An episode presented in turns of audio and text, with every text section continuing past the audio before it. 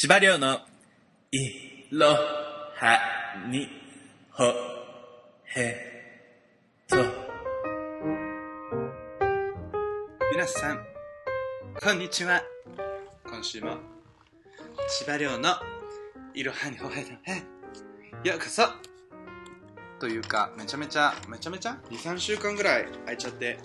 すいませんでした。いや、すごい収録はしたかったんですけど、まあいろいろバタバタとございまして、それからバタバタしてる間に、サンクスギビングの直後ぐらいに、風邪、すいません。風邪をひきまして。もう風邪自体すごくいいんですけど、もういつもそうなんですが、この縛りを、あの、気管支が若干弱くて、痰みたいのが、痰というかね、気管支がヒーヒーするみたいのが続くので、なんか、今もお薬飲んでやってます。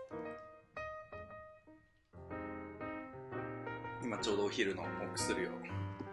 みました。っていうことでね。いやでも元気なんですよ。とっても体は元気なんだけど、どうしてもワークアウトとかでクロスフィットとかってヒーヒーするのが多いんですけど、ヒーヒー系になると、ちょっとまだパフォーマンス力がね、戻らない。暑い。ニューヨークの暖房、効きすぎる問題。効きすぎる問題なので、暑いんでちょっと窓を開けています。もうちょっとで。はや、思えばもうすぐクリスマスシーズン。クリスマスが今年もやってくるって CM はもうまだ日本で流れてるんでしょうかあの、ケンタッキーのクリスマスコンボみたいなやつ。チキンポットパイとか。あれ、子供ながらにおいし おいしそうだなっていうかクリスマスだなちょっと待って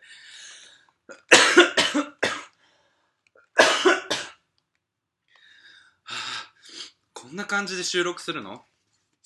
本当に元気なの？あの病院にも行ったんだけど完全にそのウイルスの反応は全部何？ネガティブっていうの？陰性？だから風邪じゃないのよ。インフルエンザでも何でもないの。ただ単にもうこの冬の乾燥したあの空気と 傷んでしまったこの気管支がいまだにこう落ち着いて呼吸するとイガイガして咳が出てしまったりするわけです。でもねお便りがしかも大型お便りが2通もともと1通あって絶対これ早くクリスマス前に読まなきゃっていうお便りがございましたのでそれもう本当はいただいた瞬間に読まなきゃいけないけどね本当申し訳ございません。でもまああのトゥーレイトになる前にもうトゥーレイトなんですけどまあ あの今ならまだギリギリ間に合うかなみたいな。ジムさんという日本人のまあ日本人の方と思うんですけどペンネームはジムさんっていうジムジムさんという方からお便りいただいておりますので早速お便りの方に移りたいと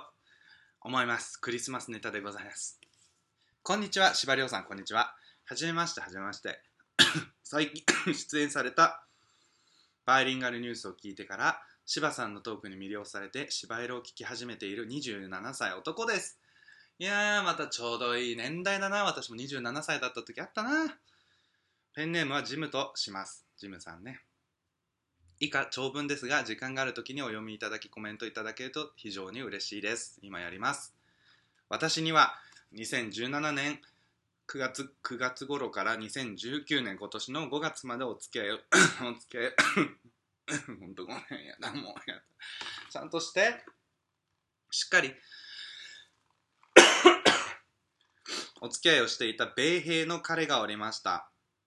ミリタリーの方ね。米兵と聞くと白い米兵なのか黒い米兵なのかはたまたラティーノ系の米兵なのかなんかこうビジュアルを想像したくてパッとパッと思い浮かぶのは黒い米兵のなんですけど何色ですかってこういうね肌の色をすぐ聞いちゃうのはよくないと思うんですがでもやっぱりね想像力を膨らませるため何色なんでしょうかっていうのが気になっております。私の予想は黒色。その彼は2019年5月の終わりに米兵の contract を契約ねを終了してアメリカへと帰ってしまいました。寂しい。遠距離だね。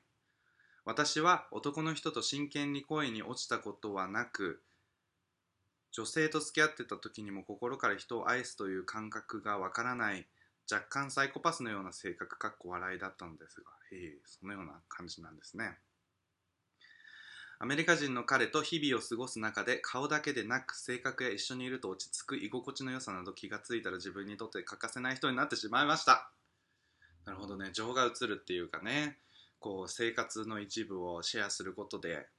知らない間に心の一部になっちゃってたっていうか生活の一部になっちゃってたっていうパターンねそっかゲイというかバイの方なのかな？女性と付き合ってた時にもみたいなこと書いてあるのでね。男の人と真剣に恋に落ちたことはなくってね言ってて。まああれですよ。27歳まだ若い方ですからね。まだその恋のね。もう恋恋のあれをねあの落ちたことないっていうけど一旦落ちると苦しいこといっぱいあるからね。落ちない方がよいいんじゃないかなんて思うこともあるんだけどね。落ちてしまったのね。Darling, I love you. なんだんだらんって曲なんだっけ？ダラダラダララ。ダラララそうなの。迷迷子。ななら。ダラダラなんだダラダダラダダラダダラダイヤル回して。手を止めた I'm just a woman, fall in love あ、この fall in love が言いたかっただけなわけね。なんでこの歌を歌い始めちゃったんだろうと思ったら、恋に落ちたってことね。fall in love ってことですよ。はい、すいませんでした。お互いが非常に好きだったために2019年5月そのほらバイバイしちゃった時をね空港にお見送りに行ってからもつい最近までずっと LINE や FaceTime 等でコンタクトとを取っており今年の7月は私がアメリカに会いに会いに行ったりあ7月会いに行ったんだね。私と冬彦さんがたもとを分かったその時にこの遠距離カップルのジムさんとその彼氏は会いに行ったりね。ほら別れがあれば出会いもあるんですよ。いいこともある。今年の年末も今よねアメリカに行き年越しを一緒に過ごす約束をしていました。お互いフィジカル的に一緒に入れないこともありオープンリレーションシップのような関係を続けておりということはあのジムさんは日本界隈でエッチをしたい人がいたらそれはまあ OK ですよ。でこの米兵さんも向こうのアメリカのところで、まあ、フィジカル的にねそのエッチしたくなって溜まっちゃった時はいいですよみたいな感じでね。あのどうしようもねどうしようもないっていうか、まあ、どうしようもないっていうか、まあ、それがね、2人にとってワークする関係だったわけよね。ということで、オープンリレーションシップのような関係を続けており、どんな人とセックスをしたか、私たちはオープンに話をしていたのですが、まあ、ちなみにね、オープンリレーションシップっていうのは、あのー、終わりの始まりっていうね、あのー、the beginning of the end っていうね、なんかまあ、あのよくそういう言い方をしてしまう時があるんですけど、まあ、オープンにしてしまうと結局フィジカルとエモーショナルの部分感情的な部分と肉体的な部分っていうのは、まあ、全くもって切れるって言ってる人であってもパッと惚れてしまったり惚れてしまったりすることがあったりしてね、ましてやもともと切るのが上手じゃない人なんてすぐ心を持ってかれたりするのでそうやっていろいろ便宜上ねそうやって離れているからってそのセックスを許しちゃったりすると結構な確率で別れてしまうカップルっていうのがね多かったりするんですよ。ただその、まあ、この場合は遠距離なんですけど遠距離じゃなくても10年20年ね付き合ってセックスレスとかになっちゃったりして自分たちの間でセックスするっていうのがあんまりもう考えられないそういう段階になったりする。あの方々もいらっしゃるわけですよ。私はまだそこの境地まで至ったことないんですけど、まあ、想像はできるわけですよね。その何十年も一緒にいる中でさもう家族っていう感じになってしまってセックスっていうことにあそうなってくると次のねお便りこれに関わってくるのであんま喋りすぎないようにするんですけどまあそういうことがあってオープンリレーションシップになったりするんですけどまあ終わってしまったりすることもあったりしてちょっと今ここ読んでてドキドキするんですがオープンに話をしていた誰とセックスしたって。あこっちで出会い系で知り合ったなんか白人の男とやってるよみたいな。そっちはみたいな。うんなんか日本人の人でちょっと若干いい人いるからちょこちょこやってるよとかそういう感じで言ってるってことだよね。彼が9月頃に出会ったアメリカ人とアメリカ人とっていうかことはまあ地元民とってことだよね。すごい勢いで親密になっていきほぼほぼ毎日一緒に過ごすようになってしまなっていました。なるほど。また多くの時間を彼と過ごすようになったこともあり私との FaceTime や LINE も急激に数が減っていること昔はよく言っていた I love you や you are, you are cute はほとんど言わなくなっていることにも気がつきました。寂しい。かっこ私も後ろめたさを感じて I love you を言わなくなっていたのですが、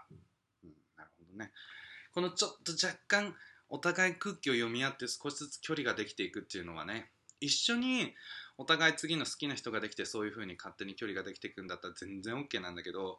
なんか自分がレディーじゃないのに相手が勝手にレディーになってムーブオンし始めてる時っていうのはね結構きつかったりするんですよ。逆の立場だったらしょうがないじゃんって言うんですけどね。なんかごめんでも気持ち的に次の人に今移っちゃってるから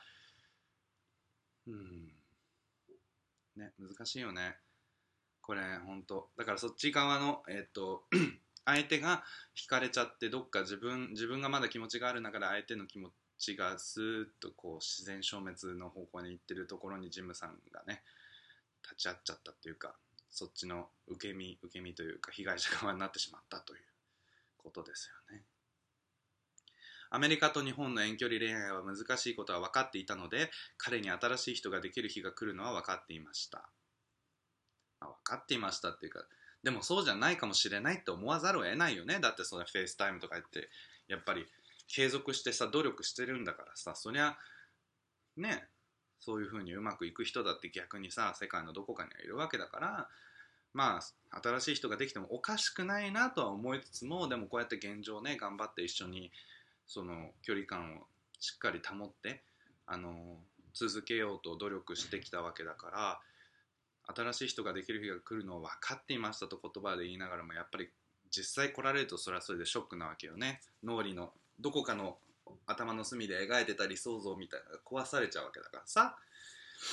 で一緒に過ごした1年半で彼は私に自信を持たせてくれて常にサポートしてくれたことを感謝しており心から幸せになってほしいと感じています。彼には9月の終わりからなんとなく新しく出会った男性との関係を聞いていたのですが特に何もないような雰囲気を出し続けており今年の終わりのアメリカ旅行についても特に問題がないようにかな感じで話をしていたのですがなるほどね。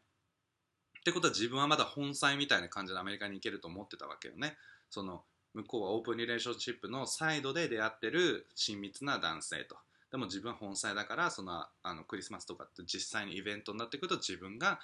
あの、まあ、メインとして扱われるもんだと思っていたら数週間前急に We talked a lot about our relationship. 元 our, our relationship っていうのは元彼と彼が新しく出会ったアメリカ人、うんうんうん、our relationship そのそいつらね新しくできた方の relationship についていろいろ話したんだけど and we sort of defined our relationship、うん、なんなんとなく、まあ、決着がそうどういうリレーションシップにするかっていう定義づけがついたんだ。Would that be okay for you to come to the US as friends? 友達として US に来てくれって言ってもそだそれがん？友達として US に来てくれって頼んでもいい？みたいな。その来るとしたら本妻じゃなくてなんか友達？単なる友達としてあのステイしてる？要するにそこには現彼みたいなそのアメリカ人の今彼がいてそこの横にあ友達のジムって感じで感じになるけどいい？っていう感じで言言ってきたわけよね。ショック。私ならショック。というメッセージが朝起きた時に LINE に入っていました。かっこしかも3連休明けの火曜日。しかも3連休明けの火曜日何が悪悪いの、えー、と3連休3連休明けてああ仕事嫌だなっていう朝に見ちゃったってことか。私はメールでこんな大切な話を済まされるのは心外だし。そうそれだよね。何よりここまで一緒に過ごしてきて define をする前に彼が新しい男性にフィーリングがあることを言ってほしかったとショックな気持ちになりました。確かにね。好きになっちゃってたんだねジムさんはねこの男を本当に。だからしっかり紡いできた2人で二人三脚で遠距離だけど頑張ってきたと思ったら勝手に向こうが次のステップに open relationship open relationship っていうのはセックスはしていいけど気持ちはその自分ら2人だけ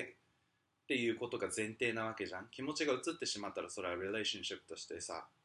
やる意味ないじゃんそしたらみんなもう解散してさそのあっちもこっちもエッチしてたらエッチしてればいいだけの話なんだからリレーションシップをキープするってことはその当事者2人がさ一番愛し合ってる存在としているのが前提なわけなのに勝手にその男性がっていうか元彼がさ次のアメリカ人に心も心ごと移動していてむしろあっちを本妻にしたわけよね。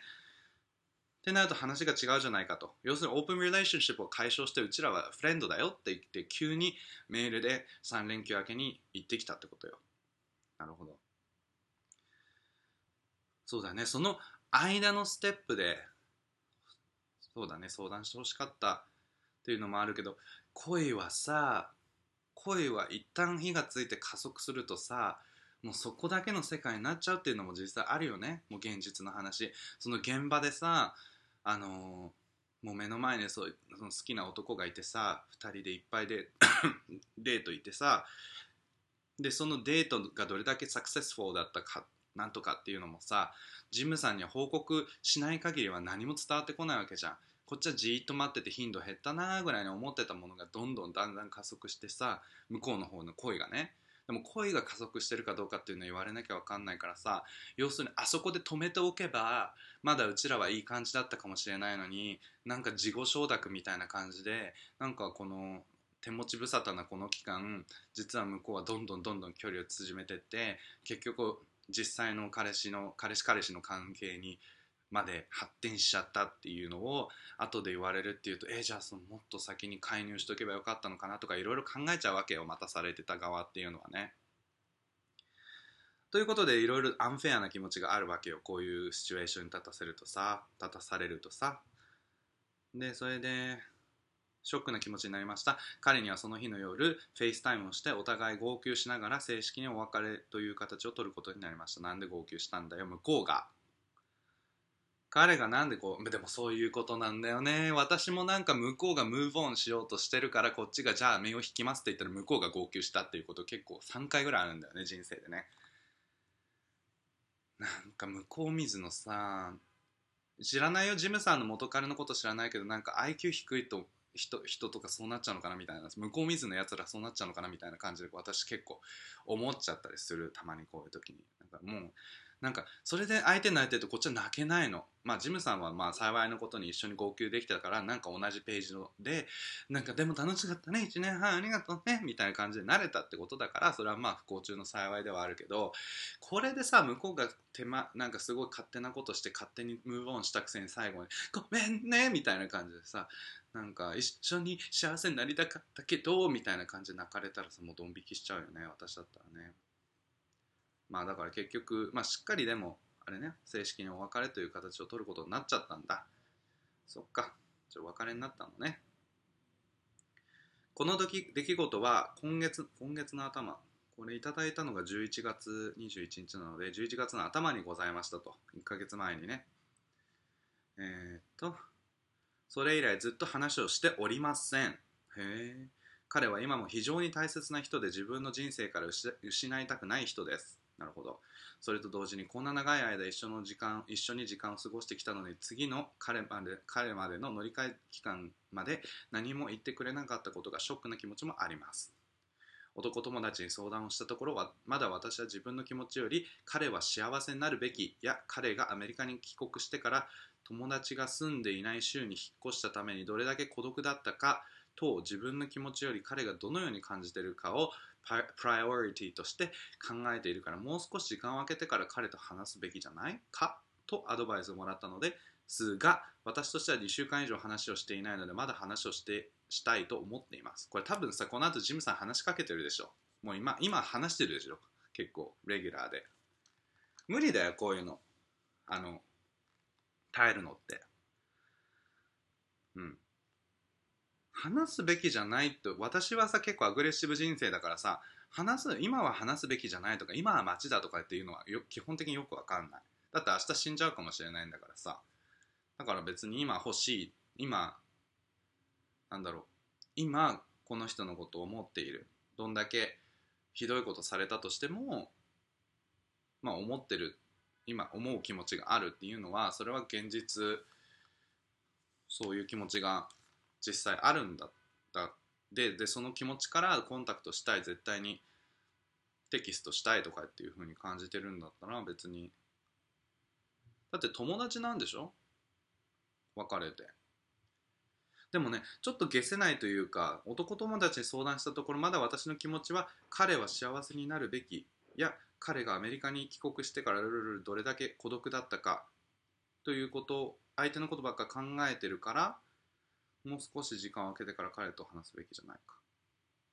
なんかちょっと文脈がこのこの間の文脈がすごい抜けてて私的にちょっと考察しにくい理由付けなんだよね。なんで相手の気持ちをたとえプライオラプライオリタイズしてるとしてそれが相手にコンタクトを取っちゃいけない理由なの？まあ自分が要するにまず自分が何が欲しいかっていうのをフォーカスを当てましょうっていうアドバイスだろうね。自分が何が欲しいのか分かんないのに。でも違くない？ジムさんが彼に連絡をしたいんでしょ？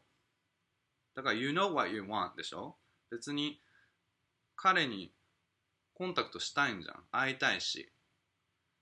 なんか普通に会話したいんだよね。彼のは人生の中で大切な人だから失いたくないんでしょうん別れや出会いや別れなんていうのはさ人生の中で小さな出来事の一つなわけよ。でも人生観の中でその人とのご縁っていうのはもしかしたら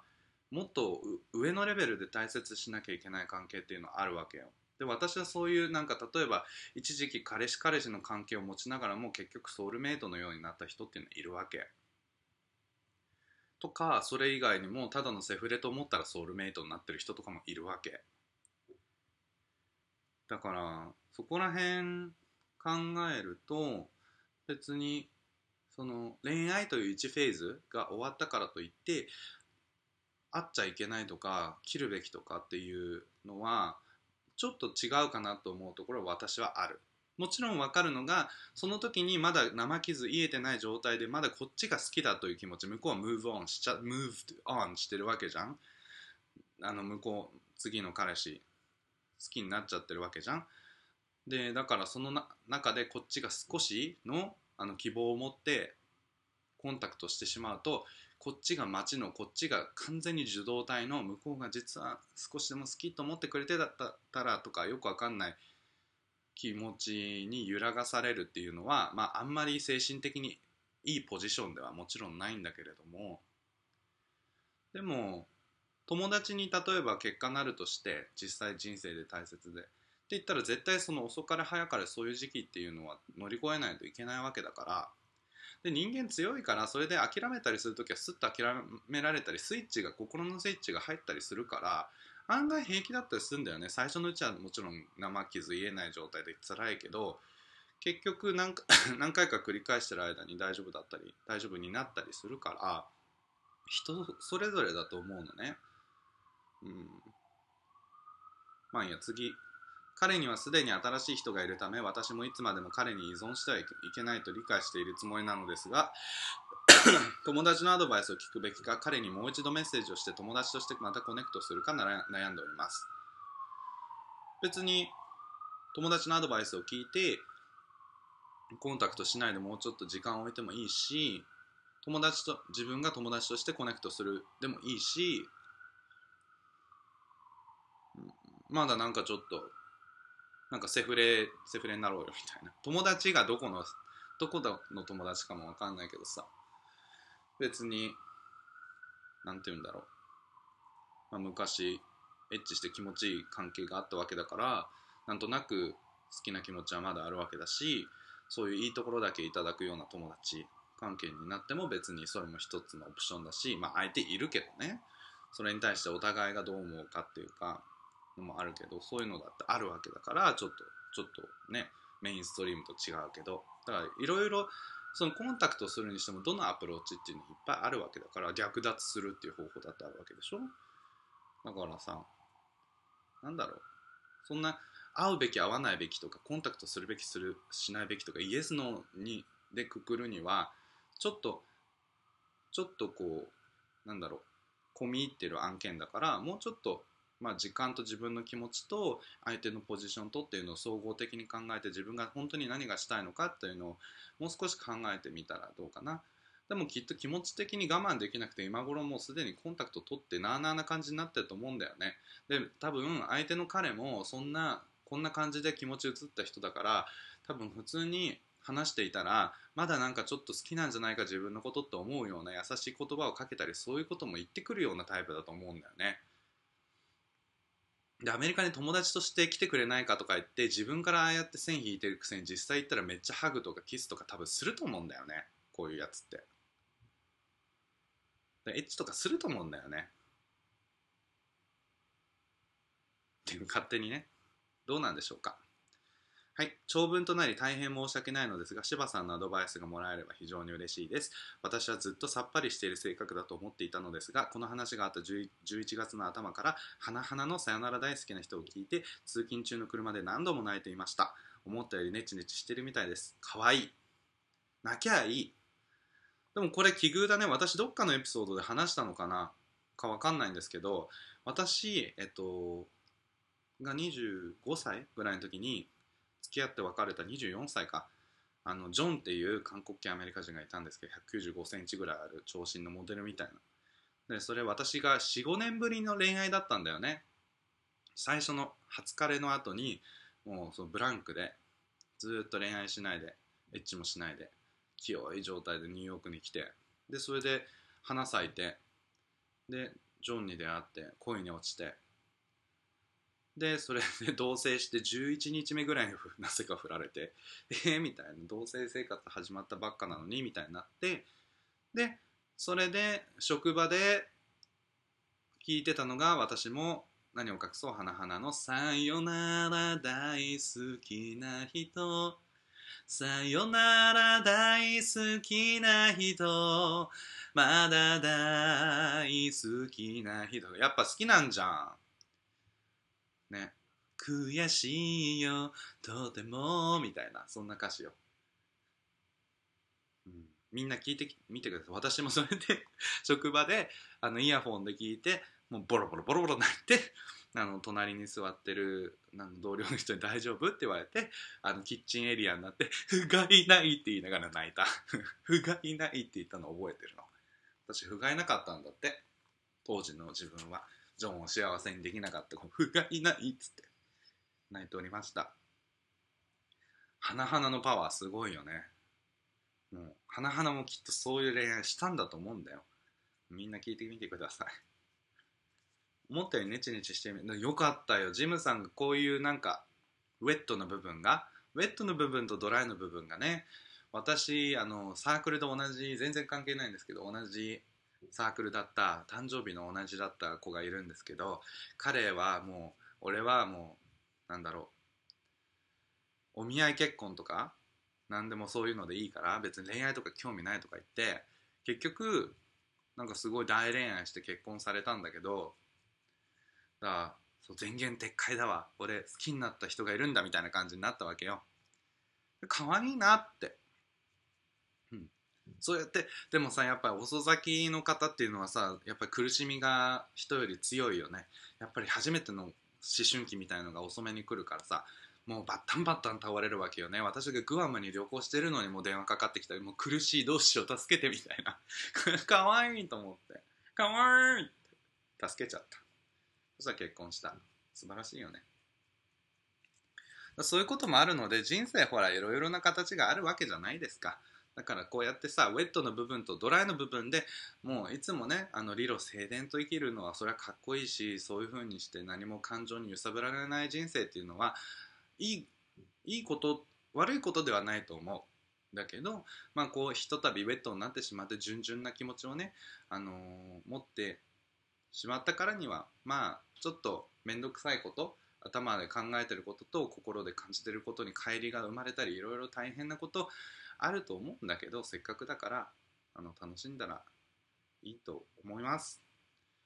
で最後のとこで休暇から帰ってきて仕事のキャッチアップとお忙しい日々をお過ごしのことかと思います。お体に気をつけてください。ポッドキャストいつも楽しみにしております。だってジムさんどうもありがとう。はい。まあアドバイスって言ったらもう心のままに進めばいいんじゃないですか。本当に。あのーまあコンタクトしてるものだと思うんですけど続編続編をちょっと聞かせてください。アメリカに来たんですか？どこにいるの？もうニューヨークまで来たらいいじゃん そのまんま。遊びにおいでよ。ね年越しとか。そう。ちょっと続編お待ちしております。そっか。まあ何にせよどっちの方向にしてみてもさよなら大好きな人が11月初旬だったらそろそろ気持ちが少し少しスーッとあれ？いける？大丈夫？みたいな。時が来てるはずだと思うので少し楽になってきたと思います、まあ、よく頑張ったね。こうやってあのちゃんと恋愛してさ しっかりあの遠距離恋愛してさ頑張ってで何か何のあれだかうまくいかなくてでも相手のことが好きだという気持ちをやめることができなくてさでねどうしようかなとかって悩んでるわけよ。かわいい。みんなそうみんなそうやってまあみんなって別にあなたのねジムさんの experience が別に何もスペシャルじゃないよって言ってるわけじゃない。みんなユニークな experience なんだけどでもこういう、ね、ああみたいなどうしようなんかこう何が欲しいかわからないっていうかさ。でも欲しいなんかやっぱ会いたいとかさ。ね。本当はそういうことしてくる元彼なんてブチンと切ってしまえばいいんだけどなんかなんかご縁がある気がする人生において必要な人な気がするとかさそれがもしもし幻想かもしれないし本当なのかもしれない。そんなの分かんない。それは未来が教えてくれることだから今はそのちょっとバグった心でもそれについてってでそれでそれであ後であこれホルモンバランスがそう言って崩れてそう言ってただけだとかさいろいろ分かったりすることもあるので。でもね恋愛って毎回するたんびに初心者に戻ってしまうのでこれでもちろん学べることもあるんだけどまた違う恋愛されると思うけどその時にはねあのまたちゃんとこけたりするものよ。まあ人生ってそういうものよね。何でもかんでも思い通りにいったらつまらないこともあると思うからあの、うん、ぜひその20代後半という素晴らしい時期を謳歌してください。はいどうもありがとうございました。次。件名最近の生きがいは涼子さん。私は涼子さんなのよ。多分リエコの呼び方からインスパイアされてんのね。あれ？ちょっと待って。インターネットがないのかしら？開かない。あ開いた。はじめまして。デッパリンと申します。デッパリンさん。デッパなのかしら？ねえそんな分かりやすいペンネームは。初めてだわ。これでデッパじゃなかった。ごめんなさい。SNS で好きなアーティストの方をフォローしていましたら、あゆの曲を毎日楽しそうに歌うりょうさん、りょうこさんを拝見し、毎日疲れた体に癒しをいただいております。ちょっとこれ説明させてね。えっとね、私、あの、実はね、あの、みきちゃんっていう、あの、書道家の、書道家、書道家アーティストの方がいるんですけど、でそのみきちゃんが半年に1回ぐらいのペースでうちんちにホームステイするんですよでそのみきちゃんがすごいストーリーとか面白くっていっぱいこう突っ込んだりなんかいろんなストーリーを事細かに上げてくれるんだけどその中でなんかいろいろみきちゃんが何2年ぐらい前に始まったんだけどえっと みきちゃんがあの私にあゆの真似もさせるっていうか私が自発的にしたのかちょっと覚えてないんだけどとりあえずあゆの真似みたいなあゆってこうだよねみたいな感じでやってるのをあのみきちゃんが撮ってストーリーにあげたら彼女のその3600現在ね3641人いるフォロワーの方々がすごい湧いたの。なんかすごいみたいもっと見たいみたいな感じになってそれ以来みきちゃんのあのインスタグラム上であの芝あゆっていうね私芝だから芝芝あゆっていうあのキャラクターがすごい一人歩きを始めまして。で今あの現在みきちゃんがあの今英語学校に通ってるんですけどまたあのニューヨークに来てくれて私ん家に泊まってるんですけど今ここにあのエアーマットレス空気で膨らませるベッドみたいなとこで寝てるんですけどでそんなみきちゃんがあの芝あゆシリーズをねいっぱい上げてくれててしかもストーリーのハイライトの芝あゆ2019ってところに私の今までの芝あゆ作品っていうのがあのいっぱいあったりするんですよ。で多分このデッパリンさんが好きなアーティストをフォローしてっていうのはあゆが好きなんだと思うんだよねでそれでなんとなくみきちゃんのあのインスタに行ってでそれで私に出会私の あのあれを見つけ芝居シリーズを見つけてうわ何こいつってなってここまで至ったってことですよ芝居シリーズを見たい方は、えっと、みきちゃんのインスタをフォローしてください。えっと、みきちゃんのインスタの名前は、ミキアンスコ USZ なんだよね。えっと、Z。ミキは MIKI でしょ？で、アンダースアンダースコア USZ。うん。USZ。っていう感じでフォローしてあげてください。そうするとね、どんな、なんか、ちょっと待って、ちょっと待って、うるさいうるさい。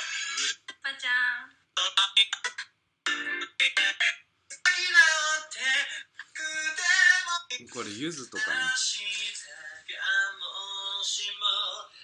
これ私が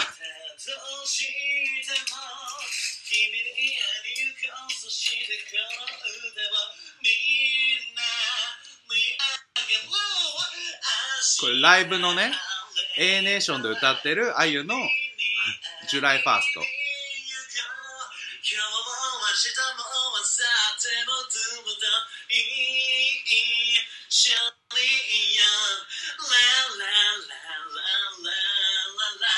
煽る。これマイクをみんなにね向けて煽ってる。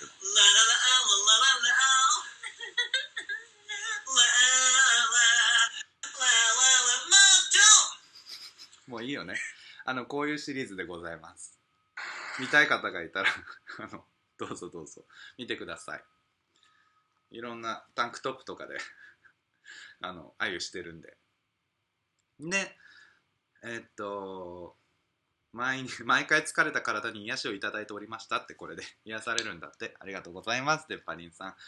りょうこさんが気になってネットで検索しポッドキャストでこちらの番組を知り最近ではずっと聞かせていただいております。ありがとうございます。本当恐縮でございます。本当にりょうこさんの考えや言動にリスペクトを感じていていつも愛くるしい方だなと好きが止まりません。ありがとうございます。こんなんです。お友達になれたら毎日些細なことに幸せを感じて笑顔になれるだろうなと理恵子さんとの絡みを聞いていて羨ましく思います。あ理恵子は私といて幸せなのでしょうか？不幸せなのでしょうか？ちょっとインタビューしないと分かりませんけど。さて本題に入りますが今日は涼子さんと恋恋と愛について相談です。ああもうこんなもう深い相談されちゃうわけですね。私には長いお付き合いから結婚した彼がおりますが今まで彼にドキドキしたり下半身がドキドキしてうずくような感情があります。今まで彼に今まで一度もってこと？しかし彼私はセックスが嫌いなわけではありませんしむしろ人より性欲は強いのではと思っています。彼のことはいつも愛し、ん、愛しく愛おしく感じていますし彼のご家族を含め愛している自信があります。しかし男女の関係という感覚が薄れてしまったのか最近ではセックスレスで悩んでいます。なるほど。セックスしないんだね。えこれ最初からってこと？今まで彼にドキドキしたりってこと？は最初からセックスにそんな彼に対してセックスのなんか欲求っていうのを感じに感じにくい相手で。むしろそれが結婚して長くなったりっていうかまあ長い付き合いの中からってことでそのうち全くけあのセックスがゼロになっちゃうっていう生活生活になったってことかしらね。今までお付き合いしてきた方たちとはむしろ将来よりもその時愛されることが優先されてセックスを楽しんでおりましたが彼にはセックスなしで幸せを感じてしまっています。それが時に寂しく虚しく感じる時もあってどうしたらいいかわからなくなりしまいには女性用の風俗について調べてしまう始末です。パートナーとしての彼に何を求めるかの違いもあるかと思いますがこれは恋愛と結婚の違いなのなんて自分を説得したりしています。全然まとまらず申し訳ありませんが涼子さんに何かアドバイスをいただきたくメッセージしました。昔人から恋には下心があるけど愛には真心がなきゃ生まれないよって言われたのを思い出したりしてうんね。そうね。涼子さんの気が向いた時にラジオで読んでいただけたら幸いです。ニューヨークは寒く涼子さんもお忙しい毎日かと思いますがご自愛ください。涼子さんの何でも言葉で表現するその偽りのない姿を無条件で愛しています。すごい。愛の量がすごい。長文失礼しました。デッパリンと。デッパリンさんありがとうございます。なるほどですね。いやうん。ね。でもさ本当に人を好きっていう種類っていうのは恋愛だけじゃなくて恋と愛の間にもそれとまた違う友情とか家族愛とかっていう意味でも本当に多種多様でそのそれぞれの愛のレベルに対して愛の種類において本当に優劣がつけられない。あこの人はこういうところが本当に好きだな。あでもこの人はこういうとこがとても好きだな。あこの他の人はこういうところが好きだな。それを全部合わせて一つの人間っていうのを作れたらそりゃさ素晴らしいことかもしれないけどその A 君のチンコと B 君の頭と C 君の心みたいなさ すごい簡単な言い方しちゃうと。そういう風にして全部合体させて ABC 君みたいなもうほんと語ってよし共感力ありセックス最高みたいな。そういう人がさこの世にいたらそれはあのすごくあの便利な存在っていうか素晴らしい存在だと思うんだけれどももしもでもそういう ABC 君っていうのがあのデッパリンさんが例えば25歳の時にそういう方に出会ったとしてでもデッパリンさんが例えばそういう35歳になった時 ABC 君のあの頭心チンコがその時のベストの頭チンコあの心なのかでその移り変わるからまたそのその時理想だと例えば思っていたとしても時の流れとともに10年も時が例えば経てばその時の理想その時の追い求めてるものっていうのはやっぱり流動的に変わってきてしまうものだからその時その一つ理想っていうのを見つけたからといってそれが永遠に続くともまた限らないというそういうオチもあったりして非常にね非常に難しいことなんですよ。ででデッパリンさんが女性用の風俗を調べてしまう始末ですみたいなことなんか悪いことのように言ったけどすごくいい動きじゃない？私もそういう立場だったらそういうふうにするかな。だから要するに、えっと、彼のことは大好きで家族のことも愛していてっていうところに自信があるんだけどただセックスが全く人生の中からなくなるということにひとひらの寂しさみたいなのを感じるっていうジレンマで今悩んでらっしゃるわけよね。だから要するにその愛情の部分自分が彼を大切に思って家族というものを築いていく上で彼っていうのに文句があるわけではないわけよ。ただ彼は彼のオファーできるものプロバイドできるものっていうのが決まっているわけでそれは愛情と家族。それは彼の実家の家族も含めてデッパリンさんに対してよくしてくださると。それはまたすごくラッキーというかすごく幸運なことよね。でそれに対してデッパリンさんはちゃんと感謝の気持ちを感じていてそれに対して愛という気持ちで応えてるっていうわけよ。ただその彼が彼および彼の家族がオファーできるそういうえっとあの素晴らしいメリットっていうか素晴らしいプラスの部分人生のプラスになる部分で補いきれるかって言った質問の中に答えようとするとそれは脳に近いんじゃないかっていうところがあるわけ。なぜならセックス女性として愛される女性としてセクシーだね綺麗だね君を愛してるよっていうようなあの女性として独立したそのエッチな時間っていうのがないっていうのはそうよね。うずかないうずく時間がないことにうずくみたいな。そういう感じよ。愛されたいっていうか。愛されたいまだ私若いのにっていうね。若くなくたってそうよ。若くなくたって若いんだから。死ぬまで若いのよ。だからそういうなんだろう求められる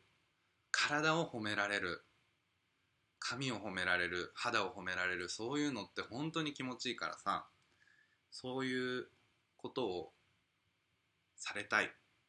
そういう時間を作りたいという。でねそれで もちろんそれを旦那様に昔の価値観だったらそれも全部旦那様にとの関係の中であの充足されるべき欲求の一つ。家庭に身を終えた以上はね。でそこで旦那さんと、まあ、ご自分奥さん との間でそういう性交渉ができないような状況になってしまったらそれは基本的に耐えるしかない。それはしょうがない。そこの家庭にセックスがないんだったらしょうがない。目をつぶるしかないっていうそれもまた人生だからっていうことで泣き寝入りをするっていうのが、まあ、従来の価値観よね。ただやっぱりご自分の人生でご自分の中で穴が見つかっててそれに対してお金例えば風俗で言ったらお金を使ってそこの部分しっかり充足できるっていう力が経済的な力とかがあるんであれば、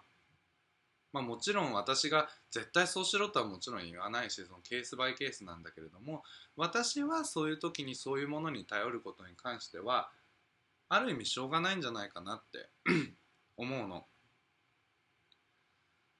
でそれを旦那様に相談するかどうか。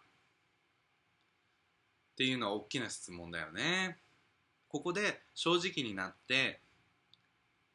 正直になって旦那様に打ち明けた時に「えお前そういうこと考えるやつだったの？マジ失望したわ」とかって言われて例えばせっかくあった愛のある家庭が一気になんか「いやうちの嫁マジマジ最低だわ」みたいな感じで実家とかの話になってとかってなったらさ元も子もないわけじゃん。全部失うわけじゃん。すごいリスキーだよね。だからそれは相手による。その理想の世界ではいやあなたのことは本当に愛していて本当に大好き人生でずっと死ぬまで一緒にいたいような方です。あなたの家族にも本当に本当にあの感謝しているし愛してますと。自分の両親と同じように愛しています。ただ最近そのセックスレスの問題セックスがなかなかなくてそういう女性一女性としての私が少し不満足を感じていると。まず第一にあなたは私をもうちょっとレギュラーで抱いてくれ抱いてもらうことはできますか？いやちょっと無理かな。だったら変な人と恋愛変なそこら辺のストリートで拾ってきた男と恋愛してきたり変なあの出会い系とかでみっともないなんか自分の体を晒したりしてなんか他の男とフックアップしたりそういうことはしないんですがちょっとそのお金を使って 自分のへそくりやら自分の稼ぎからあの風俗って形でお金で解消できる性的な部分の充足っていうのをもらってきていいですか？そうすると私気持ちがとっても楽になるんです。っていうのが理想の世界の交渉だよね。全部全部大広げに正直に言ったらどうどうなるでしょうかでそれに対して理想の世界ではあそうだったんだね。そうだね。君は家庭のことをすごい愛してくれてるし僕のことを愛してくれてるのを感じている。確かに僕たちはあのセックスにおいてもしかしたらその家庭を築いていく上でセックスの相性っていうところだけに関して言えば僕たちはベストなマッチじゃないのかもしれない。でも僕も君とは一生一緒にいたいと思っているからそういう部分で君を苦しませるようなことをさせたくないからどうぞお外でそういうあの変あのなんていうのお互い恥ずかしくないような方法でそうあのできる範囲であればどうぞやってきてください。っていうのがまあ理想なそのもしも風俗とかを利用してあの性処理っていう形でするのであればそういうところだよね。ただこれは本当に相手その相手との相手の器って言ったら小さきゃダメとかなんていうかなんか受け入れられなかったらダメなやつっていうことになっちゃうから別にそういうわけでもないんだよね。本当にショックでダメになっちゃったり 人がいるからそれはもう一人一人一人の体制とかさ価値観なんだけど。だもしも言うんだったらここまで大っ広げに言うしかない。もしも言わないんだったら墓場まで持ってく。っていうことだよね。墓場まで持ってくことは簡単だと思う。風俗だったら。もう本当にもう明らかにもう仕草がセクシーになっちゃったりさ明らかに風俗行く時になんか香水とかが全然違うとかさなんか化粧すごいとかさそういう風なことになったらそれバレるけどさあのそういう風なことがない限りはうん全然バレようがないというかね会社の帰りにするとかねあの共働きっていうことを前提に話してるね。でパリンさんが会社早く終わった時にスッとさ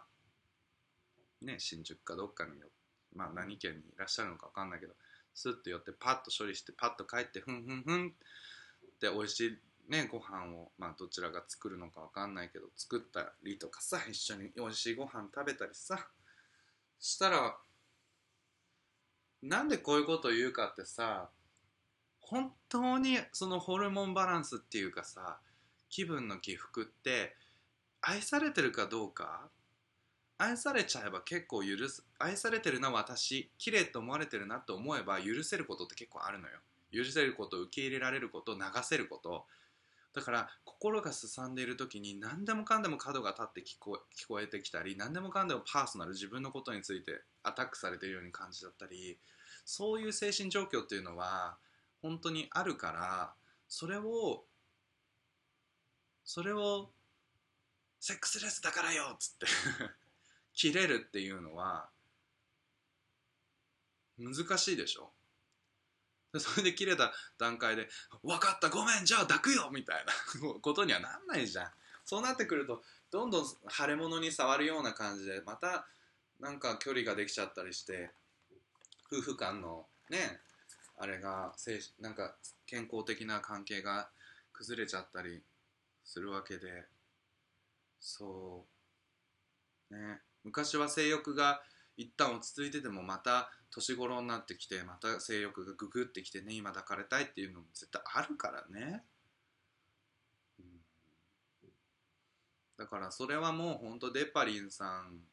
が今検索して調べてるみたいだけど全然責められないしむしろそうだよね。うん。私もそう思うそういうことになると思うっていうふうに感じちゃう感じるよ。うん。ねえ。だからまあ本当に何を何をっていうかさ。本当ね。アドバイスがね欲しくてメールしていただいたのにあれだけど。まあなんだろう。何もおかしいと思うことはない。なんかすごく自由自あの自然な流れの中で家族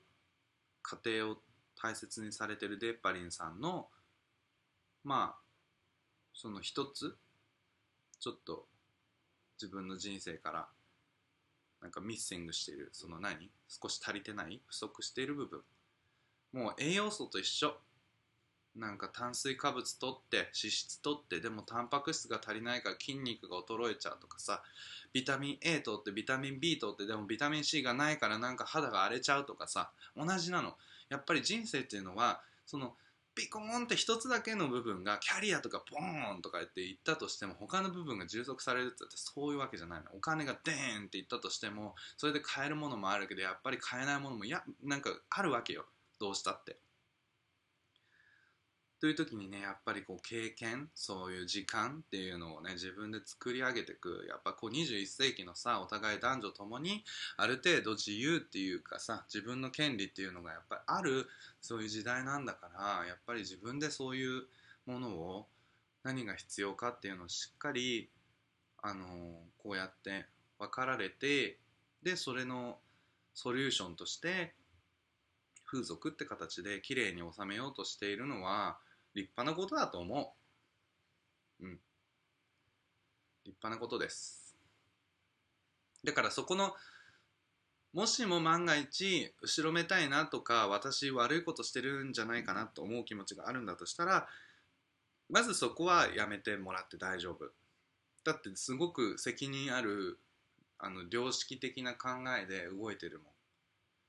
ん。うん、全然なんかこう読んでて、あ、この人、なんかなんだろう。ぐちゃぐちゃな人生だなとか思わないし。うん。ね。まあこんな感じでちょっと寄り添ってみましたところどうでしょうか。これ聞いていただいて次の次どういう風な展開があったかっていうね。風俗行ったらめっちゃブサイクで全然燃え上がんなかったとかさ。そういうなんかエピソード聞いてみたいななんて思ったりするんだけどいかがでしょうか？お待ちしております。ね。そんな感じでパリンさんありがとうございました。今日はなんか特大3つお便りね。両方とも恋愛に関わるものでしたが やっぱ皆さんいろいろねいろんな年代いろんなジェンダーいろんなセクシャリティいろんな国いろんなもう恋愛を含め人生っていうのは本当にこう多種多様で十人十色でございますが、まあ、その中でもいろいろ共通する部分がねあったりしたりねこういう部分で引っかかるとかさこういう部分で悩むっていうのは往々として人はねやっぱ共通項で悩んだりすることもあるからまあどんな方向性にいてどんどん自分が一人ぼっちな感じになってもどこかで探せば他に同じ痛みを持ってる人とかもいたりするしね。だからそう思うと人生ってやっぱり人と人とのつながりっていうのは大切だななんて思ったりするわけなんですけどさ。まあそんなこんなでクリスマスですよ皆さん。クリスマス。クリトリスじゃないよ。クリスマス。ねクリトリス私あったらどんな気持ちだったんだろうなあでもチンコおちんちん チンコとおちんちんはクリあおちクリトリスはおちんちんが退化したものっていうのは本当？ねだったら同じなのかしらね。なんか女性でもやっぱり中行きその中であの掘られてるって言ったらなんか下品ね。挿入されてる同じか。状態で中にあのおちんちんを感じてそれでいける人もいればそれだとやっぱりなんだろう穴に入れられてるだけだから絶対いけなくてそのクリトリス部分をそのどれだけ刺激されているかによっていけるかいけないかっていうのをが変わってくるみたいな人もいらっしゃるわけよ。やっぱチンチン部分だからね。男の人もやっぱチンチン触ってないとなかなかいけないわけじゃん。なかなかねあのたまにはねそのお尻の中にね異物を入れてそれで前立腺であのいける人あのおちんちんを触らなくてもいける人っていうのはいらっしゃるんですけどところてんっていうねそういう妙義でございます。そういうのももうあるんですけどみんながみんなそうじゃないのでね。その感じ方も人それぞれっていうことでね。でっぱりさんが本当もう絶倫状態になってこんなの初めてっつって。こんなの初めてって言ってもあのねあのどこの県だかわからないですけどそのお住まいの地域の夜空に轟くぐらいの雄たけびを上げているところが想像できますね。ということですよ。皆様。はい。もうクリスマス間近になってきましたが